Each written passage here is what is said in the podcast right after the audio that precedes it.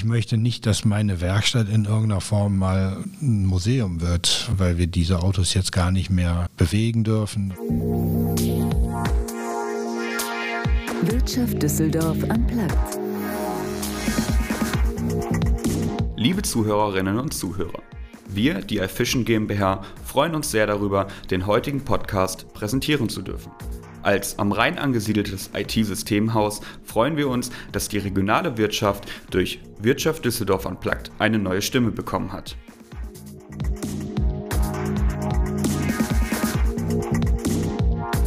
In unserer aktuellen Folge von Wirtschaft Düsseldorf Unplugged geht es um echte Leidenschaft und zwar um Oldtimer-Leidenschaft. Roland Heidel Automobiltechnik ist nicht nur für Düsseldorf, sondern weit über die Stadtgrenzen hinaus der Spezialist, wenn es um Porsche oder besser gesagt alte Porsche geht, die jedes Liebhaberherz höher schlagen lassen. Aber die Fachleute sind sich einig, gerade wenn es um Oldtimer geht, muss sich in Zeiten von E-Mobilität und CO2-Reduktion definitiv etwas tun. Roland Heidel hat sich diesem Gedanken angenommen und will mit seinem zukunftsweisenden Projekt Urban Clean Drive für eine Transformation der Oldtimer-Leidenschaft in die Zukunft sorgen. Dabei geht es aber nicht nur darum, einen Elektromotor in ein altes Fahrzeug einzubauen und somit eine hybride Lösung für Oldtimer zu schaffen. Es geht vielmehr um das Einsparen von Emissionen während des Verbrauchs, damit auch alte Autos sauberer unterwegs sein können und darum, einen nachhaltigen Beitrag zu leisten, ohne auf das besondere Oldtimer-Feeling verzichten zu müssen. Mein Name ist Andrea Greuner und ich bin jetzt sehr gespannt zu hören, wie er auf die Idee gekommen ist, wie genau sie in der Umsetzung funktioniert und was ein Oldtimer der Zukunft so alles leisten kann. Lieber Roland, erstmal vielen Dank, dass du da bist. Ich freue mich sehr, bin sehr gespannt. Ja, hallo, Andrea. Wir starten am besten direkt durch. Wir starten immer mit sechs Fragen in 60 Sekunden, um einfach so einen kleinen Eindruck von dir zu bekommen, ein bisschen persönlich. Und wenn du bereit bist, würde ich das jetzt gerne auch machen. Okay. Ja. Was wärst du als Kind gern geworden? Automechaniker. Passt doch. genau. Wie schaltest du ab? Ähm, durch meine Kinder schalte ich ab. Das hilft mir sehr. Ja. Benzin oder E-Mobilität? Beides. Wie wichtig ist dir das Thema Nachhaltigkeit? Sehr. Wofür kannst du dich spontan begeistern?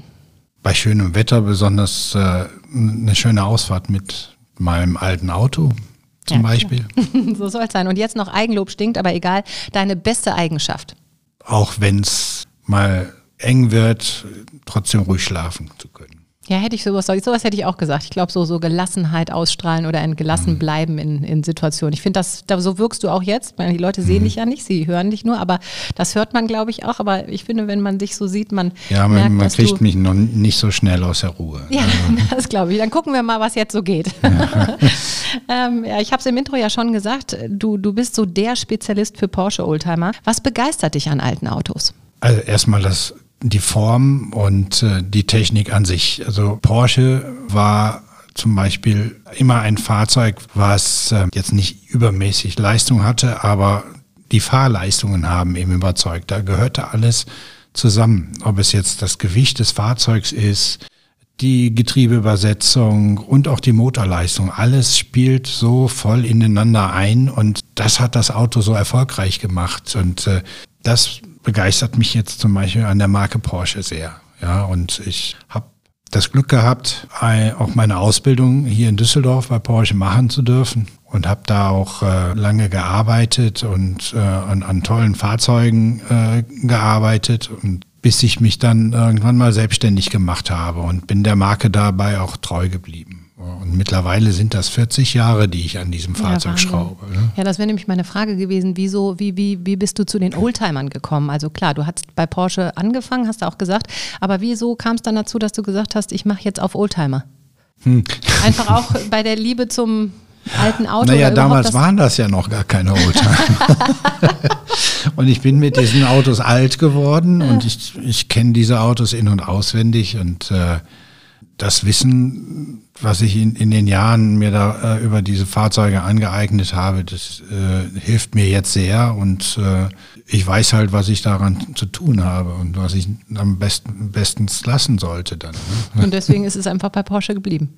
Deswegen ist es bei Porsche geblieben, genau. Ja. Und jetzt mal ehrlich, ich meine, Düsseldorf hat ja auch so ein gewisses Klischee, da passt der Oldtimer so rein. Ist Düsseldorf ein gutes Pflaster für Oldtimer? War für dich klar, du willst es auch in Düsseldorf machen? Ja, natürlich. Also wir haben in, in mit, mit Hamburg und München äh, ist Düsseldorf äh, die Stadt mit den meisten äh, Oldtimer-Zulassungen. Ja, wenn man sich das mal anschaut, wo diese Autos alle zugelassen sind, dann sind es meistens diese Großstädte. Ja. Und insofern ähm, bin ich schon hier richtig. Hm. Und die kommen dann mit allen möglichen Wehwehchen zu dir sozusagen. Da ist ja dann auch immer öfter mal was dran, gegebenenfalls. Ja, natürlich. Ja. Aber die Welt der Mobilität hat sich ja nun verändert. War das auch ein Grund, warum du ins Grübeln gekommen bist? Oder, oder besser gesagt, wie bist du auf die Idee gekommen, äh, Oldtimer so zu elektrifizieren? Schönes Wort, elektrifizieren. Ja, ja also das war erstmal gar nicht so das Thema für mich, bis ich dann mal mit so einem Auto auch mal nach Hause gekommen bin und mein damals sechsjähriger Sohn mir dann sagen musste, dass er das Auto überhaupt nicht toll findet. Der stinkt und macht Krach und qualmt und äh, der wäre ja total umweltschädlich. Und ähm, das hat mich dann auch erstmal so ein bisschen, ja, erstmal, erst war ich schockiert, aber dann habe ich halt eben darüber nachgedacht und habe dann auch mir so gesagt, meine Güte, ja, der hat recht, der Junge. Und, Schockiert, ähm, weil man eigentlich denkt, so Jungs und hier die laute das Motoren toll. und ja, knallt und so cool, ne? Ja, ja, ja. der hatte überhaupt gar keinen Bezug dazu. Ne? Der hat das komplett neutral gesehen. Und wenn wir das jetzt, wenn wir uns in das Auto setzen, dann ist das für uns normal, dass es ein bisschen qualmt und stinkt. Finden das ja vielleicht auch ganz cool gerade daran, ja, ganz sexy. Genau. Ne? Das hat mir dann schon so ein bisschen äh, die Augen geöffnet und da habe ich halt überlegt, ja, im Prinzip hat er recht und ähm, auch die Damals liefen ja auch schon diese ganzen äh, Dieselskandale und die Fahrverbote für, für Dieselfahrzeuge. Das war dann schon äh, ja auch ein großes Gesprächsthema. Und ich habe mir dann halt gesagt, ja, das wird sehr wahrscheinlich auf uns auch mal zukommen. Ja. Ich habe auch damals schon mit meinen Kunden darüber gesprochen und die haben alle davon nichts wissen wollen. Die haben ich wollte gerade sagen, ja, ist das ein Thema unter Oldtimer-Fans oder geht das, also versuchen das die das eher weit weg von sich zu schieben? Das war erst überhaupt kein Thema, aber das kam dann mit, mit den Jahren, wo ich an dem System jetzt gearbeitet habe, habe ich immer wieder mal nachgefragt und da habe ich schon äh, eine Tendenz äh, herausfiltern können, dass die Leute doch ähm, ein bisschen verantwortungsvoller und umweltbewusster und sich, sich der Sache so ein bisschen auch nähern. Und ähm, so ist dieses Fahrverbotsthema dann später auch zwar immer noch da, aber viele würden das mittlerweile auch ähm, unter ethischen Aspekten eben der, der Umwelt zur Liebe letztendlich auch schon für sie ihr Auto machen wollen. Mhm. Du hast eben gesagt, dein Sohn war sechs. Äh, wie alt ist dein Sohn heute? Also wie lange bist du ja, jetzt dabei? Also ne, von der Idee bis, bis zu dem äh, Prototypen, den wir jetzt fertiggestellt haben, sind das gute fünf Jahre, knapp fünf Jahre jetzt. Ja. Der mhm. ist elf. Ne? Wahnsinn. Wir haben es im Intro gesagt, also das heißt, dass das Projekt heißt Urban Clean Drive. Es geht genau. darum, ähm, den, den Oldtimer zu elektrifizieren. Was genau muss man sich darunter vorstellen? Also wie funktioniert das? Und das musst du mir jetzt für eine Blondine erklären. Also nicht zu technisch, sondern hm. so, wie ich hier sitze. Ich würde es gern verstehen. Hm. Also die Funktion ist einfach die, dass wir einen nochmal einen zusätzlichen kompletten Antriebsstrang in, in das Auto eingebaut haben. Also, also zu dem, dem, bestehenden zu dem Motor. bestehenden Motor und dem bestehenden Fahrzeug nochmal ein, ein autarkes Antriebssystem, was letztendlich dann dazu führt, dass man eben wechseln kann zwischen dem Verbrennungsmotor und dem elektrischen Antrieb. Also das, das äh, zusätzliche Antriebssystem ist ein reiner Elektromotor. Richtig, mhm. das ist ein Elektroantrieb, mit dem man dann, wenn man dann eben äh, mit dem Elektroantrieb unterwegs ist, emissionsfrei fahren kann. Ne? So dass man halt eben in den Innenstädten, da wo es auch gewollt ist, eben ähm, die Ab Abgase äh, reduziert oder eben komplett weglässt. Und das heißt, man kann während der Fahrt umschalten oder wie muss ich mir das vorstellen? Technisch würde das funktionieren. Wir haben es jetzt aber äh, bewusst so nicht gemacht, damit man letztendlich ähm, wirklich von sich aus entscheiden kann, möchte ich jetzt rein elektrisch fahren, also emissionsfrei, oder möchte ich eben mit dem Verbrenner fahren? Und insofern ist das auch für die Zulassung eines solchen Systems eben auch äh, vereinfacht. Deswegen haben wir es dabei auch belassen. Wir wollten jetzt auch keine zusätzliche Mehrleistung oder eine un unterstützende Leistung haben, sondern wir wollten zwei voneinander unabhängige Systeme in das Auto äh, integrieren. Und das haben wir letztendlich äh, damit erreicht, dass wir diesen Antrieb jetzt dann letztendlich autark für sich nochmal eingebaut haben. Mhm. Aber was ist neu oder anders an diesem System gegenüber einem modernen Plug-in-Hybrid oder einem vollelektrischen Umbau? Na gut, der, wenn man so einem Auto den vollelektrischen Umbau letztendlich äh, durchführt, dann reißt man in diesem Auto eigentlich das Die Herz raus, raus. die Seele. Ja. Das ist, das mag auch keiner, das möchte auch keiner. Mir, mir war halt eben auch wichtig, ähm, dass das ein ganz wirklich ein minimalinvasives System ist, das äh, gar nicht auffällt im Fahrzeug, dass die, der, der, dass man die Oldtimer-Fans dann da sich auch wirklich nach wie vor drin wohlfühlen, damit man kein Störgefühl hat, wenn man sich ins Auto setzt. Und denkt, hups, ich sitze gar nicht mehr in einem Oldtimer Porsche, sondern ich Ja, sitze jetzt hier in genau. irgendeiner neuen Schüssel. Also wenn du nämlich sagst, du kein Störgefühl mitgeben, ich meine, es gibt ja so zwei Ansätze, finde ich. Ne? Einmal haben wir am Anfang ja schon gesagt, du hast durch den Verbrennungsmotor natürlich irgendwie diesen Geruch und dieses Geräusch und es ist irgendwie sexy. Also könnte ich mir vorstellen, dass das durchaus auch ein Einschnitt ist, so ein bisschen in diese Oldtimer-DNA. Wie, wie überzeugst du Zweifler? Ja, das ist äh, ein schwieriges Thema. Also, man muss schon sehr davon überzeugt sein, dass das System funktioniert. Sonst hätte, äh, und das bin ich auch, äh, sonst hätte ich, glaube ich, viel eher die Brocken hingeschmissen. Also man muss das System den Leuten wirklich haarklein erklären, damit es, damit sie auch den, den, die Vorteile und den, den, den Sinn der Sache letztendlich auch verstehen. Es ist kein kein, Elek kein Elektroumbau in dem Sinne, wie man das jetzt von einem vollelektrischen Umbau erkennt, sondern das Auto ist und bleibt eigentlich das Auto, was es schon vor, vor, äh, vor 30 Jahren gewesen ist. Und der fährt auch weiterhin so. sagen, auch vom Fahrgefühl? Nur, auch vom Fahrgefühl. Das, das ganze System ist äh, jetzt äh, nicht zu vergleichen äh, von dem Gewicht her äh, wie ein, ein Vollelektrofahrzeug, sondern es ist eine kleine Batterie, ein minimalinvasives System, womit man sich mit, mit einer Geschwindigkeit von 80, 90 Stundenkilometern in der Stadt bewegen kann, zügig mitfahren kann. Das hat keine Mehrleistung, wie man das jetzt äh, oder Es geht nicht um Strecke Drehmoment. machen Es geht, und so. Es, es geht, vor nicht allen um um den genau. Stadtbetrieb und da die Emissionen Genau. zu verringern. Ne? Ja. Du hast eben die ganze Zeit gesagt, wir. Machst du das denn alleine oder wer steckt hinter dem Wir? Naja gut, ich habe natürlich meine Mitarbeiter, die da letztendlich auch mitmachen und äh, ähm, insofern sage ich jetzt auch wir. Ja, Andrea, ist ja es ist schwer jetzt. ist doch schön. Ja, aber musst du die dann alle, äh, wie, wie hast du die mit auf die Reise genommen? Also das stelle ich mir ja auch nicht. Jetzt sind ja alles so Schrauber, ne? Also es ist ja so eine ganz eingeschworene Gemeinschaft und ich finde, diese Oldtimer-Welt ist ja nochmal eine andere. Ich stelle mir das gar nicht so einfach vor, dann auch dem Team zu sagen, hört mal zu, ich habe da eine Idee, die müssen doch am Anfang gedacht haben, was will der denn jetzt von uns? Ja, die, also meine Mitarbeiter waren da erst auch nicht von überzeugt. Letztendlich genauso wie auch die Kunden, die ich dann dazu befragt habe. Aber ich habe den, ich habe den Stiefel durchgezogen und mir äh, da auch Leute dazu geholt, die wissen, wie es funktioniert.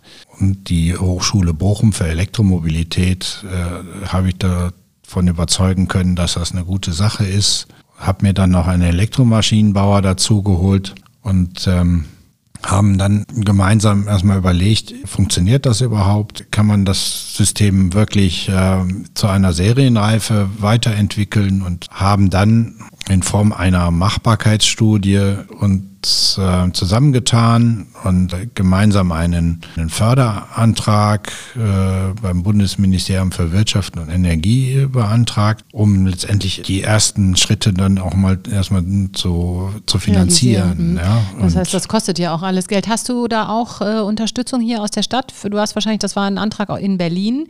Jetzt sitzt Ja. du hier in Düsseldorf. Wir haben ja hier auch sowas wie die Wirtschaftsförderung und Ja. so weiter. Also ich meine, äh, bist du da dran auch? Also möchtest du da auch die Stadt ins Boot holen? Denn das ist ja ein zukunftsweisendes Projekt, muss man ja wirklich sagen. Das hat ja was, wenn das funktioniert, äh, revolutioniert das ja den Oldtimer-Markt. Ja, also ich würde mich sehr freuen, wenn ich da weitere Unterstützung bekomme. Wir sind jetzt so weit, dass wir einen, einen, ein Testfahrzeug haben mit einem Prototypen. Wir müssen allerdings das ganze System jetzt auch noch weiterentwickeln zu einer Serienreife und dann möchten wir natürlich damit auch nicht nur Old, die Oldtimer hier in Düsseldorf, sondern eigentlich ähm, europaweit umrüsten können. Also, Und äh, muss es ein Oldtimer sein oder kann man das auf alle Fahrzeuge anwenden? naja, wir haben es jetzt erstmal mit einem Oldtimer umgesetzt. Es ist aber letztendlich auf, auf jedes andere Fahrzeug äh, eben letztendlich auch zu adaptieren. Wenn man sich überlegt, dass wir allein in Deutschland über 12 Millionen Fahrzeuge haben, die 15 Jahre und älter sind, die können wir jetzt nicht mal eben alle durch ein Elektroauto ersetzen. Es gibt ja auch die Infrastruktur fürs Laden gar nicht her. Aber mit diesem System könnte man diese Fahrzeuge nachrüsten. Aber wenn man natürlich sowas skalieren kann und eben auf andere Marken äh, äh, erweitert und auch auf jüngere Fahrzeuge erweitert, dann wäre das schon ein, ein wirklich großer Markt. Mhm. Ja. Was glaubst du, wird das für den Oldtimer-Markt bedeuten? Gerade mit dem Thema H-Zulassung. Ich glaube, viele denken ja auch, wenn sie eine H haben, sind sie erstmal auf der sicheren Seite. Das ist ja auch nicht im ganzen Thema Emissionseinsparung. Werden wir da wahrscheinlich auch langfristig noch Themen haben, ne? Ja, das ist, also ich habe das beobachtet jetzt die, die ganzen Jahre. Das ist immer wieder ein Thema gewesen. Kurz vor Corona war es besonders äh, großes Thema. Dann ist es erstmal so wieder so ein bisschen eingeschlafen. Jetzt fängt das aber so langsam wieder an. Und es gibt nicht umsonst auch im Bundestag einen Parlamentskreis für automobiles Kulturgut. Ja, und es gibt genügend Leute, die sich damit befassen, um Argumente zu finden, diese Autos eben auch nicht, auf, nicht mehr auf der Straße haben zu wollen. Und da, äh, das ist ein ganz sensibles Thema. Genau, ja. Und ja, also das ist ja, ist halt so, wenn du jetzt in der Stadt mit so einem Auto an der Ampel stehst und bisher ist es eben immer noch so, dass du dann auch mal den Daumen hoch gezeigt bekommst, dass es äh, ein tolles Auto ist. Aber wenn jetzt dann das einzige Auto ist, wo es hinten ein bisschen qualmt und raucht und daneben stehen dann drei, vier Elektroautos, dann kann das schnell ja, umschwenken und ähm, dann werden diese Fahrzeuge irgendwann nicht mehr in der Innenstadt fahren dürfen. Das ist jetzt hier in Deutschland ist das noch gar nicht so so, so dramatisch, aber wenn man sich ähm, das mal in, in, in England anschaut und in Frankreich und in Belgien, da gibt es schon Fahrverbote. Ja, und ich denke, Städte. wie du auch gesagt hast, jeder möchte heutzutage auch einen Beitrag leisten, genau. irgendwie in, ja, im Zu genau. im, oder im, in Hinblick auf Nachhaltigkeit, nächste Generation und so. Das ist ja wirklich, ich meine, wir sind da alle darauf sensibilisiert. In den letzten Jahren ist es ein großes Thema geworden. Mhm. Und ich glaube, jeder möchte jetzt in, in welcher Form auch immer, wir haben hier schon die diversesten Talks gehabt, äh, NRW will will ja nun auch CO, das CO2-freie äh, Bundesland werden in den nächsten Jahren. Also wir haben ja viel vor, auch hier jetzt in NRW grundsätzlich. Ähm, aber das ist ja, geht uns ja alle in Deutschland an. Wenn, wenn man mal überlegt, also jetzt nochmal den Unterschied zu einem normalen Hybridantrieb und, äh, und dem System, wie wir es jetzt haben. Ich will das gar nicht unbedingt Hybrid nennen. Es ist, ja, es ist ein Hybridsystem, aber der, der Unterschied ist halt der, dass der Elektroantrieb nicht zusätzlich zu dem Motor letztendlich äh, Leistung dazu steuert, sondern dass ich entweder elektrisch oder mit dem Verbrenner fahre. Unser System hat halt eben noch noch einen kleinen, noch einen weiteren Vorteil. Es wird dann, wenn ich jetzt im kalten Zustand mit dem elektrischen Antrieb fahre, wird der Verbrennungsmotor vorgewärmt und äh, dadurch überbrückst du die Kaltstart, äh, den, den Kaltstart bei diesen Fahr bei den Oldtimern, wo, wo besonders viel Emissionen so, freigesetzt mh. werden, ne, weil die das heißt, du deutlich hast fetter laufen. geringeren Benzinverbrauch wahrscheinlich, ne? Und wir schaffen dadurch letztendlich diese Warmlaufphase zu eliminieren, wenn man ja so grundsätzlich im die kalten Zustand, mhm, ne, äh, wenn man grundsätzlich im kalten Zustand rein elektrisch fährt, wird der Verbrennungsmotor vorgewärmt und dadurch wird auch weniger Kraftstoff äh, verbraucht. Ja, also so ein Auto wurde früher mit 10 Liter Normalbenzin auf 100 Kilometern gefahren. Das schaffst du heute äh, mit so einem Auto gar nicht mehr, weil es das Normalbenzin gar nicht mehr gibt äh, und ähm, du mit Superbenzin äh, den Motor gar nicht richtig ans Laufen bekommst im kalten Zustand und insofern verringert sich der Kraftstoffverbrauch dann schon enorm. Wie, wie glaubst du, du hast es eben schon so ein bisschen angerissen, aber wie glaubst du, wird sich die Zukunft der Mobilität grundsätzlich verändern? Also grundsätzlich wird es darauf hinauslaufen, dass wir äh, äh, Autos nicht mehr so nutzen, wie wir es heute noch machen, eben aus, aus mit, mit einem gewissen Fahrspaß und äh, auch einer gewissen Euphorie.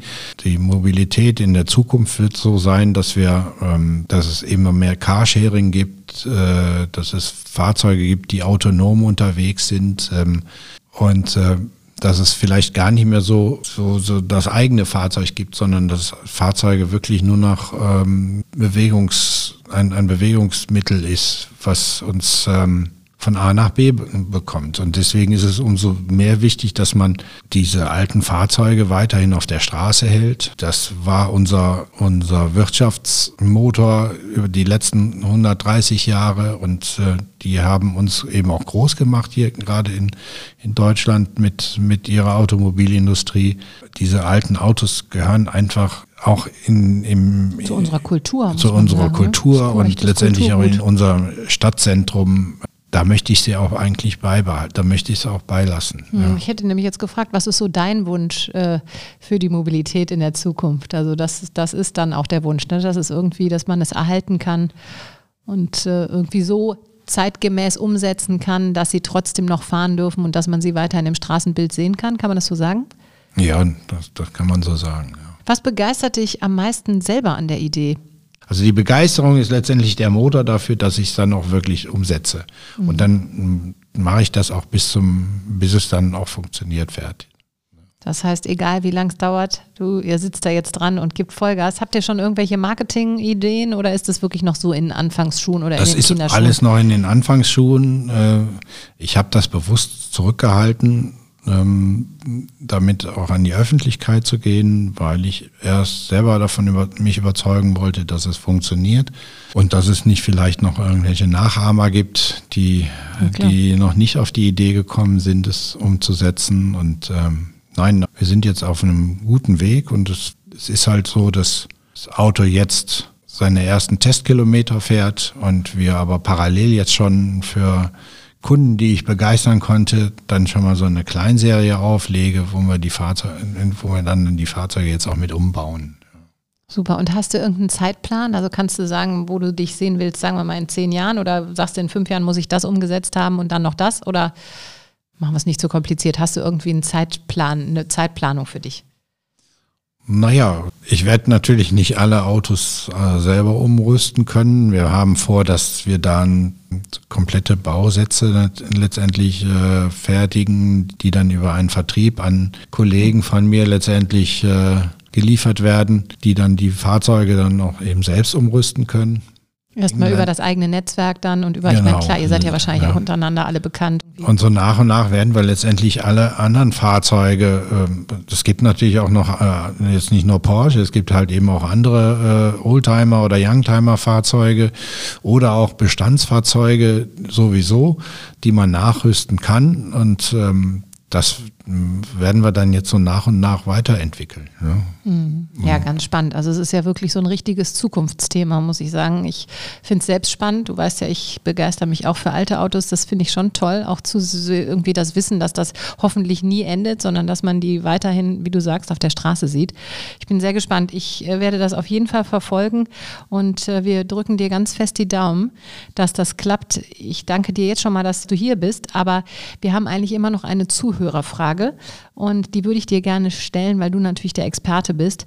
Ähm, wenn sich nämlich ein Endverbraucher heute einen Oldtimer kaufen will, worauf sollte die Person gerade im Hinblick auf die Zukunft achten?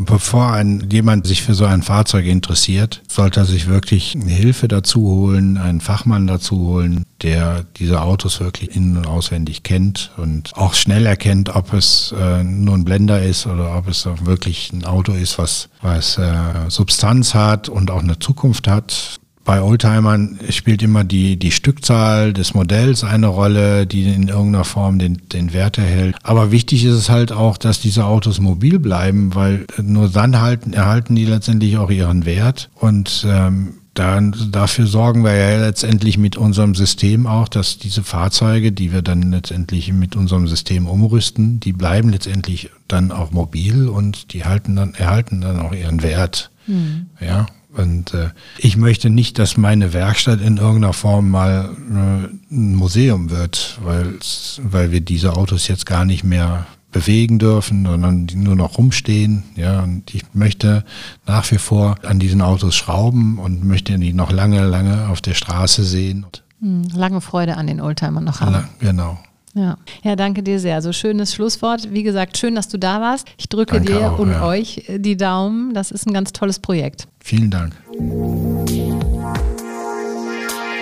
Wirtschaft Düsseldorf am Platz. Ja, und bevor wir jetzt gleich ganz am Ende sind, möchte ich auf jeden Fall auch noch auf die nächste Folge hinweisen. Denn da spricht mein Kollege Markus Gerz mit Arne Hilbert von Art Invest über das Thema Smart Building. Das ist sicherlich auch ein spannendes und auch ein echt zukunftsweisendes Thema. Also gerne wieder reinhören und wir freuen uns. Bis dahin. Tschüss.